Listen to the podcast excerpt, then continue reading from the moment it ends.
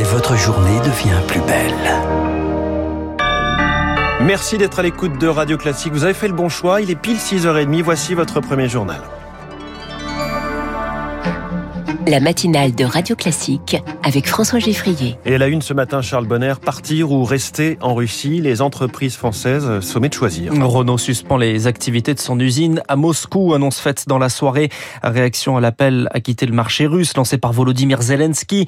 Le roi Merlin, Renault, Auchan, ils sont les sponsors de la guerre pour le président ukrainien qui s'exprimait hier en visioconférence devant les parlementaires français, à des députés et sénateurs qui s'interrogent sur ce retrait du marché russe. Victor Fort. L'hémicycle est plein, silencieux et attentif, et les mots du président Zelensky, traduits derrière son écran, sont très clairs. Renault, Auchan, Leroy Merlin et autres, les entreprises françaises doivent quitter le marché russe. Est-ce donc la prochaine étape? Valérie Rabault, députée socialiste, est en tout cas pour. Il a raison. C'est d'ailleurs ce que des salariés de ces entreprises aussi euh, demandent. Il a une phrase très importante. Nos valeurs de démocratie européenne sont supérieures aux bénéfices et il a raison de l'avoir appelé. La droite est plus mitigée. Damien Abad, président du groupe LR. C'est une question qui mérite d'être mise sur la table. Il faut pouvoir échanger avec les entreprises en question. Notre objectif, c'est pas de jeter au pilori euh, telle ou telle entreprise mais c'est de faire front commun avec le peuple ukrainien. Tout est une question de dosage et attention au retour de bâton, semble dire Olivier Becht, député Agir, membre de la majorité. Il faut être conscient que si nous devions aller à ce niveau de gradation de sanctions, c'est aussi un effort qui sera supporté euh, par l'ensemble des peuples d'Europe. C'est ce qu'on appelle un effort de guerre. À l'Assemblée, il n'y a pas eu de débat. Cette intervention du président Zelensky servait surtout de caisse de résonance pour sensibiliser les opinions publiques aux conséquences concrètes de la guerre. Victoire fort en revanche, fin de non-recevoir de roi Merlin. Quitter la Russie, ce serait une faillite préméditée, provoquant une expropriation qui renforcerait les moyens financiers de la Russie, selon un communiqué de l'entreprise. De nouvelles sanctions décidées par les États, annoncées aujourd'hui à l'issue de trois sommets de l'OTAN, du G7 et de l'Union européenne. Joe Biden y assiste, tout comme Volodymyr Zelensky, qui interviendra à celui de l'OTAN en visioconférence. Le président ukrainien appelle également à manifester dans le monde entier. Un soutien populaire réclamé en plus d'un soutien militaire. Le président ukrainien réclame des chars et des avions de combat à la France.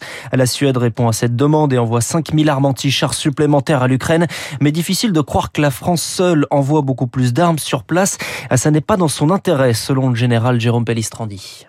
La France est très présente aux portes de l'Ukraine en particulier pour euh, contribuer à la défense du flanc est de l'OTAN avec euh, deux groupements tactiques, l'un euh, dans les États baltes et un en Roumanie, plus les avions qui assurent des missions de surveillance. Donc la présence française est active.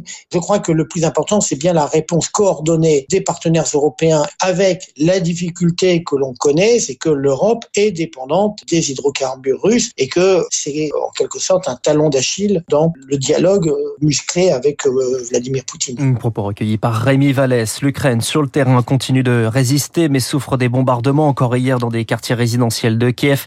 Les villes sont touchées mais pas le moral car les Russes n'ont pas réussi, n'ont réussi pour le moment qu'à prendre une seule ville majeure, Kherson, dans le sud, bien loin de l'attaque éclair qu'ils espéraient. La guerre semble s'être installée durablement. Jackie Lebas vit à l'ouest de Kiev et encore plutôt épargné. Il a décidé de rester sur place Écoutez son témoignage. C'est un paysage de désolation. Ce ne sont que des sites euh, civils qui ont été frappés. Il y a beaucoup d'hommes sur les sites de ruines pour euh, essayer de retrouver quelques souvenirs, quelques objets personnels. Ils partent avec un matelas, quelques jouets d'enfants. À toutes les entrées de ville, il y a beaucoup de monde sur les checkpoints, beaucoup de matériel dans le but d'attendre l'ennemi. Chaque jour qui a passé a donné davantage de force à cette armée ukrainienne. Et maintenant, on est dans une guerre qui s'installe et tout le monde se demande si euh, Vladimir Poutine agacé par euh, cet échec, n'est pas capable d'utiliser des armes que l'on dit pas propres. Mmh, Jackie Le jouant par Eric Kioch. Des bombes pas propres, ce sont notamment des bombes au phosphore que l'Ukraine accuse la Russie d'utiliser. De quoi faire dire aux États-Unis qu'il est avéré que la Russie commet des crimes de guerre. Elle a porté la voix des États-Unis pendant quatre ans. L'ancienne secrétaire d'État Madeleine Albright est décédée hier. Une pluie d'hommage ce matin. On y revient sur son parcours de cette pionnière à 7h50 dans le journal imprévisible de Marc Bourreau. Vous écoutez Radio Classique, il est 6h34. La dépouille d'Ivan Colonna est arrivée hier soir à Ajaccio. Accueilli par une haie d'honneur et des rassemblements dans le calme, Ivan Colonna, condamné pour le meurtre du préfet Erignac, sera inhumé demain à Cargèse.